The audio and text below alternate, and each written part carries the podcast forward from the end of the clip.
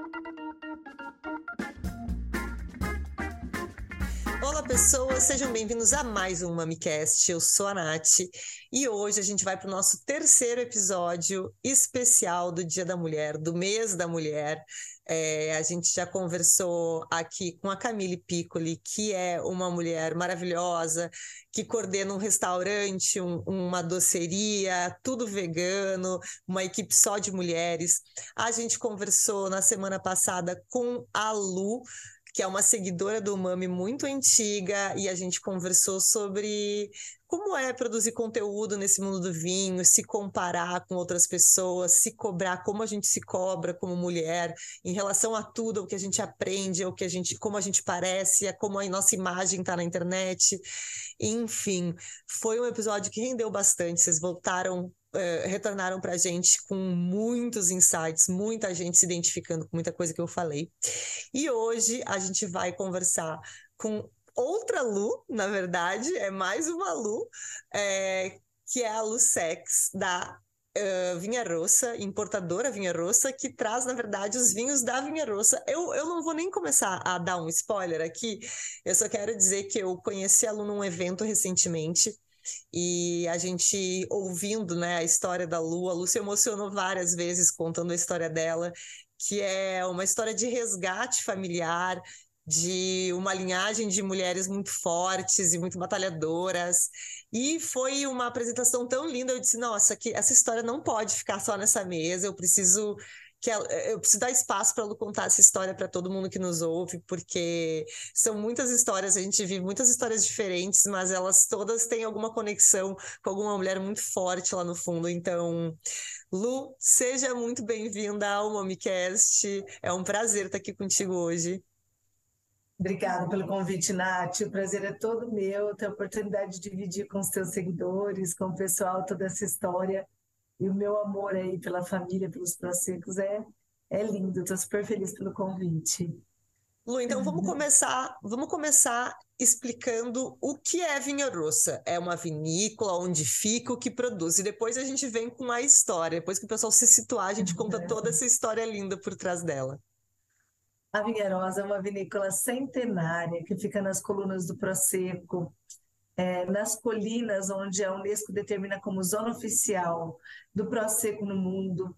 Então, é, essa vinícola está lá desde 1813, mas se torna uma vinícola cheia de potência, cheia de tecnologia na década de 70. E hoje a gente produz prosecco, espumante, vinho tranquilo, exporta para 10 países já na Europa e chega no Brasil agora através da Vinharosa Brasil, eu faço questão de trazer e apresentar para vocês com todo carinho. Bom, uh, a gente provou no almoço alguns dos espumantes que ela traz, né? Todos são apenas vinha roça, exclusividade vinha roça. E vinha roça, eu tô falando russa, né? Eu tô, já tô botando vinha, vinha vermelha rosa, aqui no meio, vinha, vinha rosa. rosa.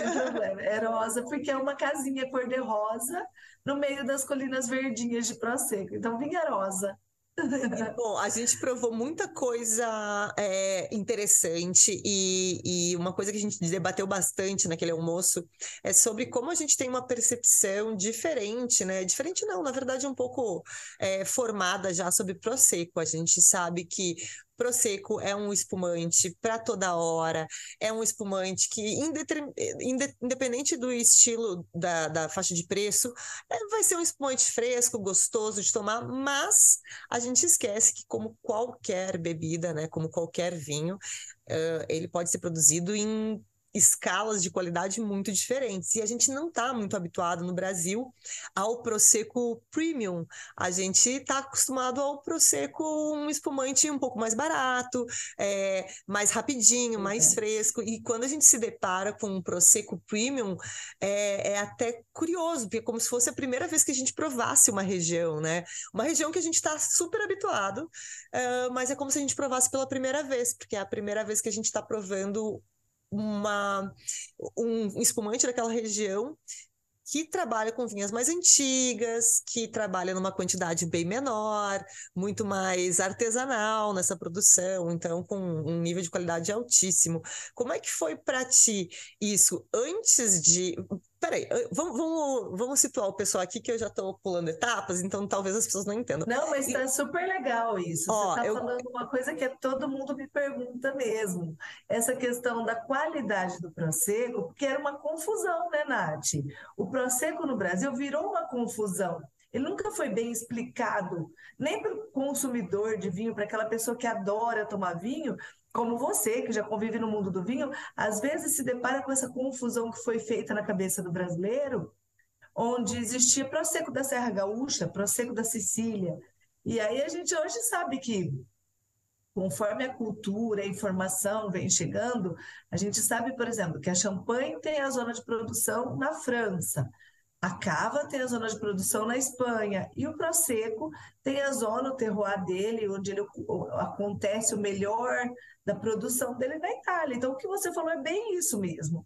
A gente, gente, a nossa vontade, a nossa responsabilidade é trazer essa cultura do Prosecco, de explicar o que é um verdadeiro Prosecco, um Prosecco premium que dentro da própria é, colina do Prosecco, da zona do Prosecco, já tem um diferencial de qualidade, mas que muito além disso, ele, ele, ele tem todo o seu valor quando a gente consegue se, se lembrar dele, remeter a ele como uma zona oficial de produção que fica na Itália. Não existe o Prosecco da Serra Gaúcha, não existe o Prosecco é, da, de Mendoza, por exemplo. Existem espumantes feitos de uva glera, mas Prosecco só pode chamar Prosecco se for feito no Vêneto. Isso Eu até vou, a, até vou, vou fazer um parênteses aqui para falar sobre esse detalhe, que ele é bem importante. A, a, a questão do Prosecco como nome de uva, ela é um pouco diferente até da questão, por exemplo, de champanhe. A gente sabe que a gente tem no Brasil uma vinícola que conseguiu, na justiça Peter Longo, manter a nomenclatura champanhe, porque é uma, realmente uma vinícola muito antiga e que utilizava essa nomenclatura antes champanhe. Enfim, a gente até tem um podcast que a gente fala sobre isso, a gente entrevista o pessoal de lá uh, e conversa sobre essa questão. Uh, no, mas no caso, era o mundo inteiro chamava qualquer borbulha de champanhe na época e todo mundo usava esse nome. No caso do Prosecco, é, foi é diferente porque na época todas essas regiões que têm uvas glera, né, elas eles receberam essas uvas, compraram essas uvas da região do Vêneto e elas vieram para o Brasil e para outros com países nome com o um nome Prosecco. E aí depois, Verdade. então o, o, ponto é, num caso se usava o nome da região porque ela era sinônimo de espumante no geral. E no caso da Prosecco é especificamente porque a uva glera não chegou aqui chamada de glera, ela chegou com uma nota fiscal escrito Prosecco. E aí agora sim, né, com o tempo tem muitas outras regiões ainda também que uh, Bom, a gente tá, tá tudo bem. Tem os casos mais é. malucos, né? Tipo a Rússia, que agora só pode chamar champanhe se for da Rússia. Mas a gente não tá entrando nesse ponto. Não. Vários, várias regiões. Eu acho que aí entra essa questão do respeito, né, Nath? É. Se a gente for parar para pensar, e a gente que quer trabalhar com cultura de vinho, não ganhando dinheiro com vinho, por exemplo, você é super responsável por levar cultura, informação, conhecimento no mundo do vinho e você não ganha dinheiro por uma garrafa de vinho. Então, tá nas tuas mãos essa responsabilidade. Muito legal você tocar nesse assunto, por exemplo, da champanhe.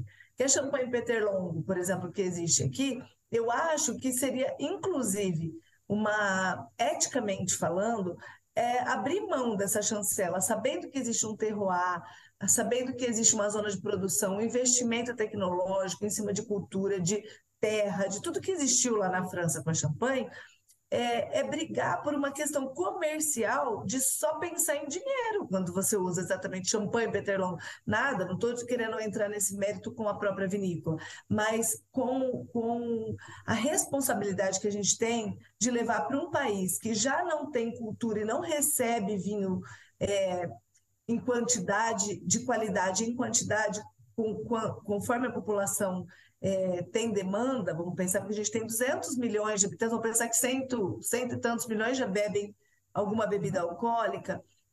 Então, pensa a responsabilidade que a gente tem em oferecer para essa população o que tem de melhor para que eles consigam entender o que é um vinho, saber o que estão consumindo e, com a informação, você poder escolher o que é certo. Olha que legal. Né? Então, quando eu falo dessas vinícolas, eu não falo nem da questão de. Porque se a, gente, a gente tem que esquecer um pouco do comercial, a gente tem que olhar com essa responsabilidade que a gente tem da informação. Porque quando eu coloco champanhe Peter Longo, me desculpe o dono da Peter Longo, que eu não conheço, mas a gente está deixando de lado é uma responsabilidade, uma, uma questão que é nossa de transmitir a cultura do vinho para frente, né? Isso. Bom, então conta pra gente um pouquinho a história da, da do teu resgate da Vinha Roça, como voltou isso para a família, como é que é essa história de família e de conexão com a vinícola e com o mundo do vinho? É, então, essa história, é uma, na verdade, essa história a gente tem é, um misto de mulheres fortes, como a gente tem falado aqui agora sobre essa questão das mulheres, e na semana, no mês das mulheres, ela é um misto de mulheres fortes que que viveram na Itália e parte delas, minha avó, no caso, veio para o Brasil. E de uma mulher super forte, que era minha mãe, que casou com meu pai, me deu uma, um, na minha ancestralidade, toda essa coragem também de, de abraçar essa causa. Mas minha, minha família já produz Prosecco há muitos anos na Itália. Nasce nas colinas do Prosecco essa vinícola linda que é a Vinharosa.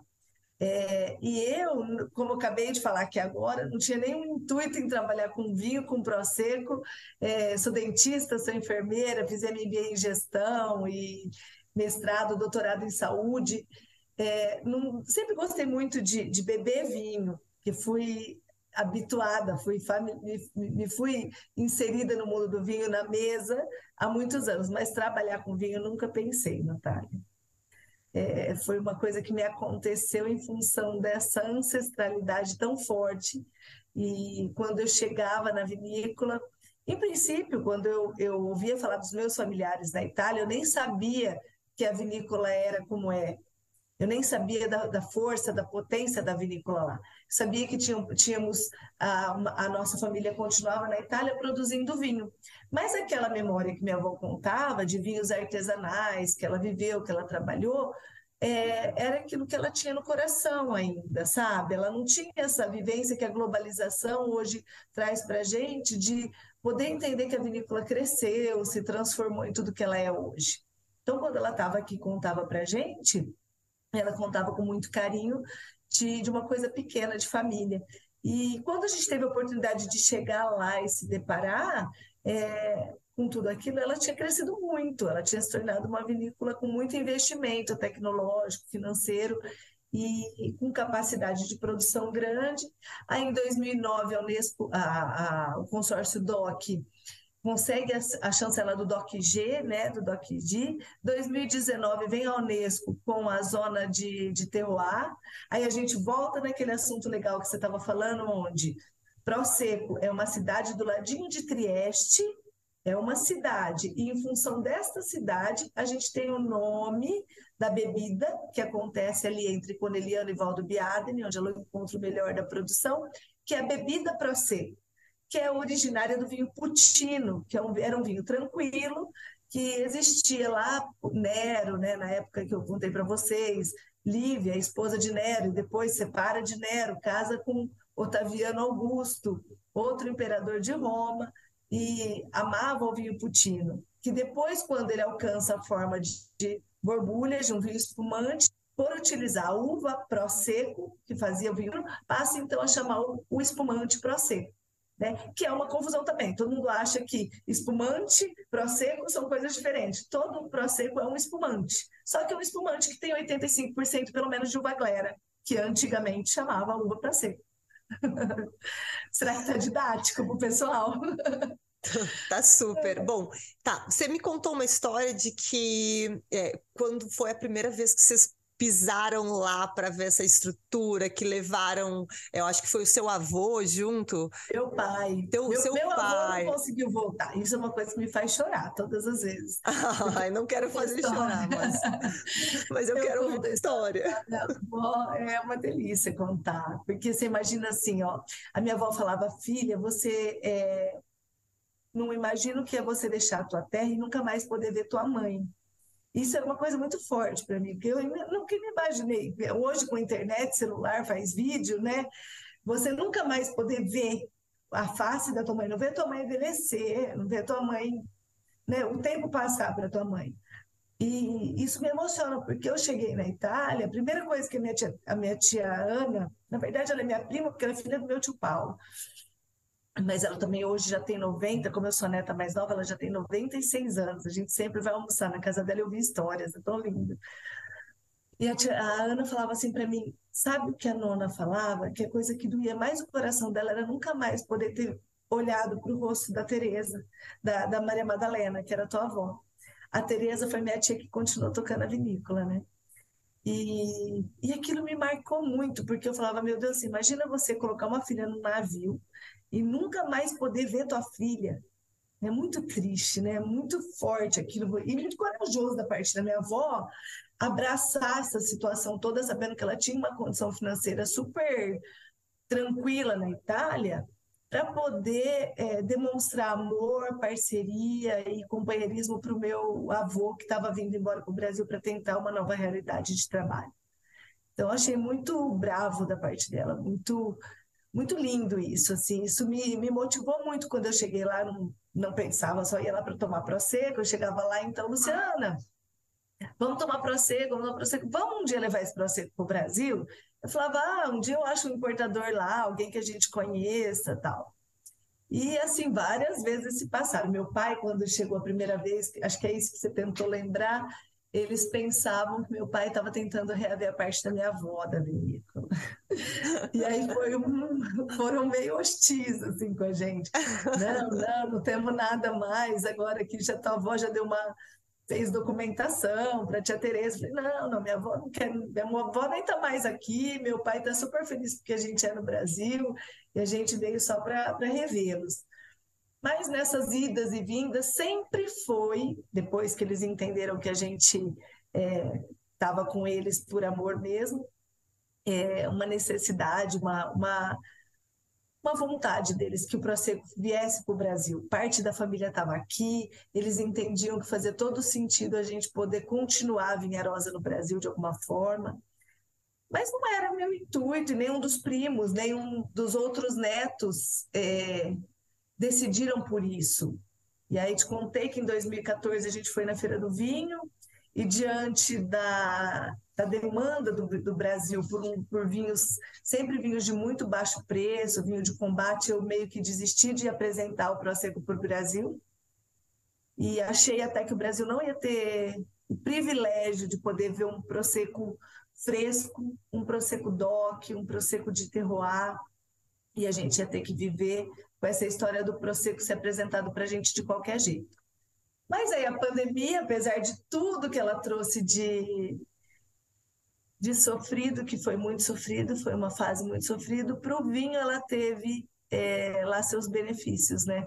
Então a gente pôde tomar mais vinho, a gente foi apresentado para alguns vinhos é, que a gente não conhecia, e o Prosecco entra na minha vida nessa hora, onde meus primos falam, me, me mostram quanto estava sendo bebido de prosecco no mundo. Aí eu vi, falei, poxa, se a Inglaterra toma 8 milhões e 700 mil garrafas de prosecco, DOC, e o Brasil 64 mil garrafas, olha o quanto nós temos para para crescer. Quanto de né? mercado tem, né? É. E se você, por exemplo, eu trabalho com uma coisa que além de ter minha ancestralidade envolvida, de tudo isso que a gente traz no coração, é uma preocupação minha a essa responsabilidade que eu tenho com a cultura do vinho. Então eu não tinha nenhum tipo de interesse em em ganhar dinheiro com a garrafa, em ficar rica com a garrafa, porque eu já tinha uma profissão, meu marido, eu, a gente está super bem. Eu estou agora na clínica, nossa, dei uma pausa para falar com você. A gente trabalha aqui todos os dias até as oito da noite, com um fluxo super legal de pacientes. Mas eu entendia, Natália, que eu tinha é, não só a oportunidade de trazer é, bebidas de qualidade, mas a responsabilidade de mostrar para o Brasil que existia aquilo que eu tomava na Itália e que ela poderia chegar no Brasil com aquele mesmo frescor se eu fizesse direitinho. E sabe essa coisa da mulher de querer cuidar dos filhos da melhor forma possível, de querer dar o melhor para o marido, para casa, para o trabalho, porque a mulher ela tem um pensamento muito mais afetivo. Eu acho que a mulher ela quer dar carinho em todas as formas e era um jeito que eu tinha de demonstrar o carinho da minha família para o Brasil, o meu carinho para todos aqueles que eu recebo na minha casa, aqueles, todos aqueles que eu apresento esse produto, é, era fazendo direito. Era trazendo em container refrigerado, era fazendo um prosecco fresco que acabou vendida em setembro, agosto, setembro ali, ela vai fazer o vinho, ela vai espumantizar, vai embotelhar e chega no Brasil. Sabe coisa que nunca aconteceu. Então, é, quando eu escuto, por exemplo, a gente estava numa conversa outro dia, eu e o Gianni, Gianni Tartari, sommelier, ele falou, Luciana, eu não consigo mais indicar outro Prosecco, porque não tem Prosecco com esse frescor no Brasil. Ele falou, é igual um Chianti clássico de um outro amigo meu, que eu indico também, porque eu acredito. Então, eu não consigo mais trabalhar com o que eu não acredito. E é isso, é muito gostoso trabalhar com o que você acredita, com o que você sabe que você está entregando o teu melhor. E acho que é isso, a Vinharosa, para mim, hoje é, é muito mais sinônimo de, de amor, de gratidão, de devolver, de fazer essa união Itália-Brasil, de devolver tudo isso que eu recebi dos meus avós, do que qualquer outra forma empreendedora ou empresarial aí de, de, de, fazer dinheiro. E quando é que chegou, então, de, de fato, a primeira, a primeira leva desses prosecos maravilhosos aqui no Brasil? Bom, a Vinharosa chega, o primeiro container chega no final de maio do ano passado, a gente fez o lançamento dia 7 de junho lá no Palácio Tangará. A gente chamou a imprensa, não deu para chamar todo mundo, mas a gente chamou a imprensa, é, algumas pessoas é, que pudessem noticiar a chegada da Vinharosa. E como todo empreendedor, a gente teve muita dificuldade, ainda tem dificuldade, em encontrar pessoas que entendam do produto para trabalhar com o produto. Então, a capilaridade do produto hoje depende muito mais de mim de eu levar essa explicação e formar pessoas é, que possam trabalhar com esse produto e, e a gente poder expandir esse conhecimento para o Brasil. Por isso que é tão importante esse bate-papo nosso, porque a gente está levando informação e, quando, e despertando no coração das pessoas que já trabalham com vinho, que gostam de vinho, o interesse por, poxa, eu preciso provar esse processo, eu preciso entender dele, de repente começar a usufruir desse benefício, comercializar isso. Então, isso é muito legal que é só por amor, por paixão que isso vai acontecendo, eu acho. Com certeza. E como é que foi assim nessa, nessa prime nesse primeiro container? É, vocês trouxeram quantos produtos diferentes? Como é que são as quais são as linhas de produtos que vocês têm? É, a gente trouxe sete, nós temos sete SKUs na nossa, na nossa Vinharosa Brasil, por enquanto eu decidi por trazer um. Eu não, na verdade, o Gianni provou, provou todos os nossos rótulos e nós decidimos juntos, porque eu não entendia nada de vinho, como eu te falei. E eu confiei muito no Gianni, porque bicampeão nacional de sommelier, tem um paladar apuradíssimo mesmo. Eu fiz o curso do Gianni, expliquei para vocês como eu fui me familiarizando e aprendendo um pouquinho de vinho. É, ele provou esses prosecos e os espumantes e os tranquilos. E ele falou: Ó, oh, Luciana, é o seguinte, o, esse espumante está maravilhoso. Você traz um container dele, que era o Amorino, que inclusive ele foi noticiado já em várias, várias mídias aí na revista da Azul, como Vinho do Mês, né? Isto é Dinheiro. Várias, várias revistas já colocaram o Amorino, porque ele é muito frutado, é um, é um espumante 100% Pinot Noir, Pinoneiro. E aí nós decidimos por trazer os quatro prosecos em níveis diferentes de de açúcar residual. Então, trouxe um brute, dois extra dry, porque eu trouxe um charmalungo e um dry. Eu decidi, nesse momento, Natália, não trazer um DOC-G por conta do aculturamento mesmo da, da população. Porque a gente sabe o quanto é difícil a gente explicar que o Prosecco tem níveis diferentes de qualidade já dentro da zona do terroir, e dentro desses níveis existe a, o valor do produto que modifica de um produto é, que está na base da pirâmide para o topo da pirâmide. Então, Até porque esse é, esse é um momento que é, você falou, né? A sua maior preocupação, pelo que eu peguei aqui, é trazer um prosecco muito fresco, trazer saiu, entrou na garrafa, entrou, foi para o container refrigerado e chegou no Brasil, porque a gente, a gente sabe que, claro, os uh, prosecos de qualidade podem ter um, um, tempo de envelhecimento super bacana, mas quando a gente fala de prosecco, a gente está falando de fruta e frescor. Então, quanto mais fresco, mais jovem, a gente vai conseguir aproveitar aquela exuberância toda. E aí, se você traz um, o Doc G, que provavelmente é o mais caro, e a gente já está falando de produtos que estão acima do padrão de mercado é, de produtos básicos, né? Produtos básicos, prosecos básicos. Já estão acima. Se você traz um Doc G, que vai ser mais caro ainda, e você é não vende, você tem dificuldade de vender, você vai deixar esse espumante envelhecer. E aí não é o que a gente quer. Então, importante. Exatamente. E aos poucos, né? Não adianta. Exatamente. A, a só cre... eu... É, o que, a que nessa, é nessa hora você pensa, eu acredito no produto? Acredito no produto, mas se eu trouxer, eu tenho que ter certeza que eu vou vender. Porque se eu não vender ele agora, eu tô botando quase fora, né? Tô, tô tratando ele Sim. como não deveria ser tratado. Então é, é importante fazer esse, esse, estudo de mercado mesmo, achei, achei bacana e fazer por é. etapas. Não Hoje fazer... mesmo eu tive uma um, uma, é, um empório de São Paulo que me ligou perguntando se eu tinha um DocG. Aí eu falei, olha, nós temos uma importação para chegar, se for uma necessidade, você precisar, você me fala que a gente coloca no container. Mas, é, em princípio, o meu trabalho é em apresentar um produto fresco, de qualidade, que o brasileiro consiga incluir dentro do rol de bebidas que ele consome já, né? E foi lindo, outro dia a gente teve na eu gosto quando a gente conversa com pessoas que estão, são comprometidas com essa questão cultural do vinho. A gente teve num evento que a Ideal Consult fez junto com a revista Dega, e o Otávio da Mistral falou uma frase que é muito legal. Ele falou: quando você apresenta um, a, a população brasileira, ela era muito voltada para a cerveja. Então, ela era, é, o Brasil era um país que era consumidor básico de cerveja. Aí você apresenta para eles vinhos ruins, vinhos de péssima qualidade, ele prova o vinho, ele fala, poxa, não gosto de vinho, volto a beber cerveja. E ao passo que se você apresenta um produto premium, um produto bom para ele, fala, poxa, eu amo isso aqui, eu não quero mais beber cerveja. Né? Ou não quero beber outro vinho, eu não quero beber outro prosecco. Então era isso que eu queria, que eu pudesse mostrar um produto de qualidade que a pessoa fala, poxa, eu nunca provei um Prosecco assim. Tudo bem, eles não sabiam que eles não tinham tomado Prosecco ainda, que eles estavam tomando espumante com o nome de Prosecco. Mas, é, ao passo que você toma uma bebida nesse nível de qualidade, Ferreirinha fala lá, o paladar não retrocede, você quer coisas semelhantes ou melhores. Aí daqui a pouco a gente vai estar trazendo um Doc D, um Cartise, outros prosecos de, de, de topo de pirâmide. Isso, isso sobre provar uma coisa e não gostar é muito curioso, né? Que se a gente pegar exemplo é, se a gente sai do mundo do vinho ao mundo das bebidas, vamos para comida. Quando a gente prova uma coisa pela primeira vez e a gente não gosta, raramente a gente vai dar uma segunda chance, né?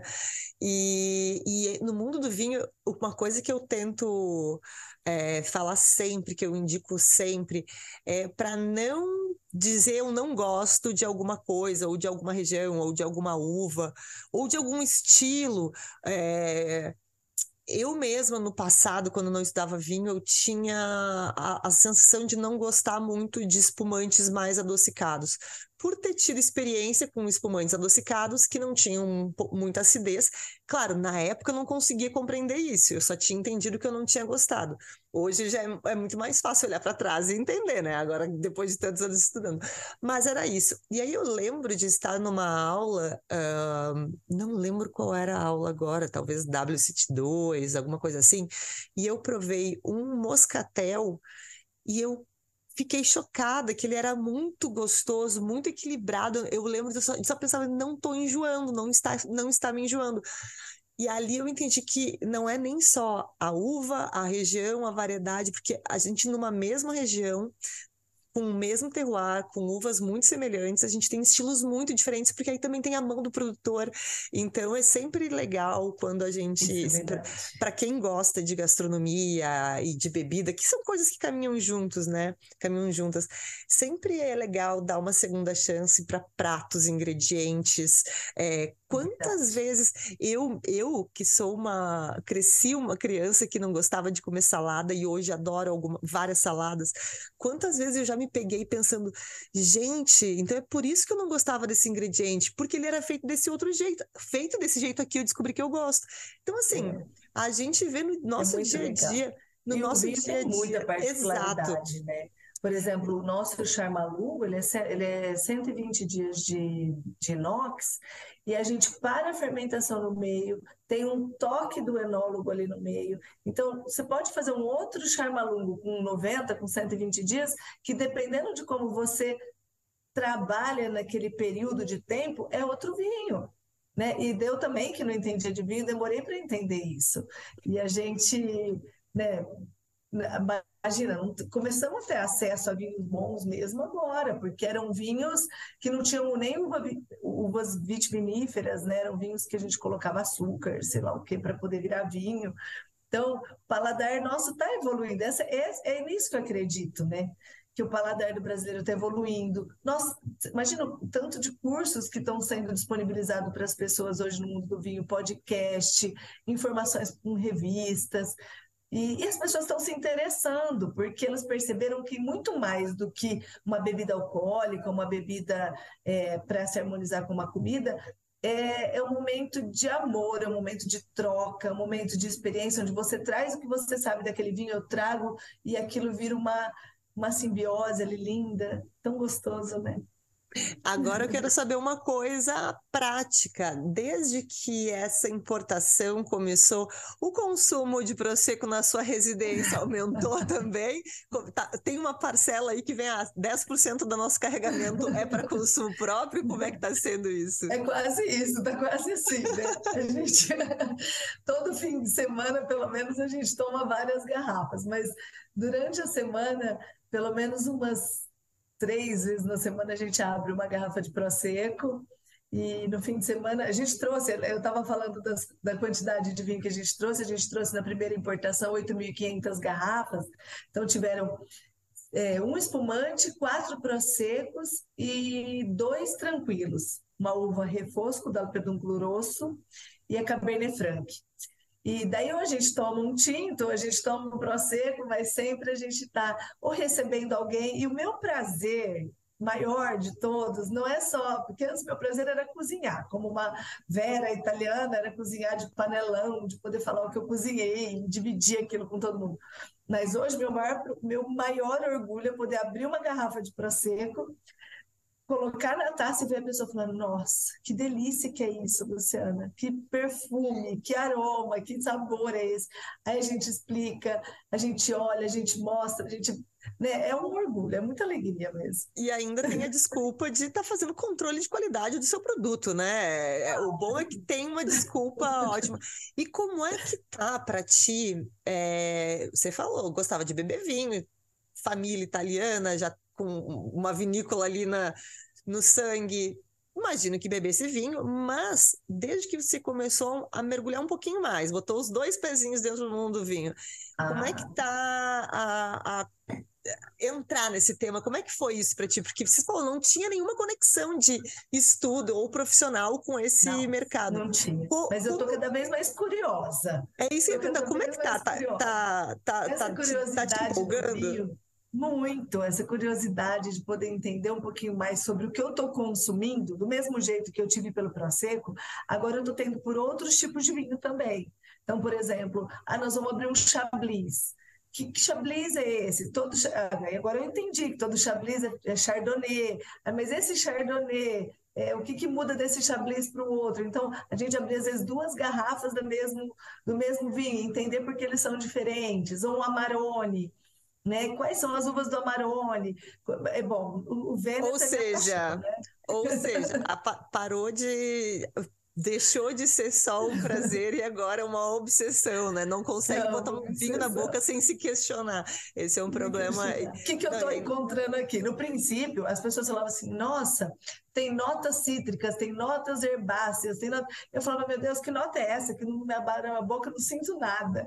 Agora a gente busca essas notas e, e, e a satisfação quando encontra, é tão gostosa. e nesse período de novas descobertas, você está mais focada em Vêneto também, não digo para, obviamente, para importação, falo de consumo. De é consumo. Vêneto, é Vêneto ainda de consumo? É que eu, eu gosto muito do terroir do Vêneto, primeiro porque eu acho que. Você sabe que eu, eu cheguei a essa conclusão prática, que a ancestralidade que a gente tem, a gente não recebe só a cor dos olhos, a cor do cabelo, o tom de pele. A gente vem junto com no nosso DNA muita uma bagagem secreta que a gente ainda não teve acesso a isso de emoção e, e muito dos nossos dos nossos uh, gostos do nossa da nossa tendência por exemplo eu não entendia porque eu gostava tanto de frutos do mar mas depois que eu fui ver a culinária mediterrânea e percebi o quanto eles comem de vieira, de, é, de lula, de polvo, e que era uma rotina dos meus avós desde a infância comerem aquilo, hoje eu entendo por que, que eu amo tanto tendo nascido no interior de São Paulo, onde nem mar tinha. Né? Então, é a mesma coisa com o vinho. Então, quando eu falo do terroir do Vêneto, eu Primeiro que foi minha primeira, minha primeira, meu primeiro contato com vinho foram os vinhos de lá. Então a gente tomava um Valpolicella clássico, um Amarone, um Ripasso, esses vinhos lá na Itália tranquilamente foi meu primeiro contato. Mas hoje eu busco de alguma forma é, conhecer outros vinhos. Eu, eu não tenho assim esse conhecimento amplo para te falar, mas eu tento provar vários vinhos, por exemplo, Chile, Argentina, Espanha, é, França, para que eu consiga, inclusive, comparar se eu gosto, se eu não gosto, onde está meu paladar, onde ele se localiza mais, se é só pelo terroir, se é por conta da uva que me chama atenção, porque às vezes aquela uva que eu provei lá na França, eu não... Então, e aconteceu isso nesse final do ano, quando eu tive lá na Itália. Eu tinha certeza que eu era apaixonada por uma uva que era a Gewürztraminer. E tomava sempre essa uva lá no Vêneto, no Alto Adige, ali em Cortina d'Ampezzo, nas nossas visitas ali por, por, por Bolzano, Trento, ali pertinho do Vêneto, onde a gente ia. Eu falava, essa é minha uva preferida, vinho branco para mim aqui tem que ser com essa uva tal. Cheguei na Áustria, é, em Salzburg, resolvi peguei a carta de vinhos do restaurante e falei, hey, vamos pedir uma Gewurz também, que vai ser ótimo, maravilhosa. Natália, a hora que eu coloquei na boca, não tinha nada a ver o paladar, não tinha nada a ver com o meu paladar, não tinha nada a ver com o gosto da uva que eu tinha tomado no Alto Ade. Aí eu falei, não, mas essa uva não é Gevu. Ele falou, não é, é que aqui ela é muito mais mineral, ela é muito mais ácida. E, e aí eu fui entender ainda mais na prática isso é uma realidade no mundo do vinho, que não é uma uva que você tomou às vezes sei lá, da Argentina, que você não vai gostar se ela for produzida na França. Exatamente. Né? Tem um, um caso muito clássico dessa diferença que a gente já fala sobre sempre quando vai falar dessa uva é a Pinot Grigio e a Pinot Gris. São a mesma uva, né? Grigio e Gris é cinza em francês e, em italiano. A Pinot Grigio que a gente está acostumada, italiana, é, é um vinho leve, fresco, quase neutro de sabor para a gente tomar na piscina para todo dia. A Pinot Gris na Alsácia, na França, é um vinho quase dourado, untuoso, alcoólico, super cheio de notas que, que vão até lembrar coisas adocicadas, como frutas pás, uma coisa, é assim, é completamente diferente, assim, se botar para comparar a coloração dos vinhos, nunca vai se dizer que é a mesma uva só porque são de, de, diferentes lugares, diferentes regiões, estilos de vinificação, né, tradições diferentes. Então isso é muito doido no mundo do vinho, porque tem isso, né, da gente provar uma uva num lugar e no outro lugar. Tem, às vezes, na mesma região, um produtor produz numa altitude, o outro produz em outra altitude. Uma Sim. produz no sopé do morro, o outro produz lá em cima. Já vai ter diferença de acidez, de maturação da uva. É. Então isso que é muito divertido no mundo do vinho, né? A gente é uma isso diversão eterna. curiosidade, é isso que aguça a nossa curiosidade. Deixa eu ver se isso aqui é igual, por que, que isso não é igual. E é isso que está me estimulando muito no mundo do vinho. Lu, e para quem quer provar os, os, espumantes e prosecos né, da Vinha Rosa hoje no Brasil, como é que faz? Onde é que eles estão? Estão em restaurantes? Estão em lojas? Como que a gente é, Nós estamos com vários pontos de venda, mas como eu te expliquei, a minha capilaridade ainda, eu tenho essa dificuldade de gente para colocar junto para trabalhar com a gente, por conta dessa questão de formação mesmo.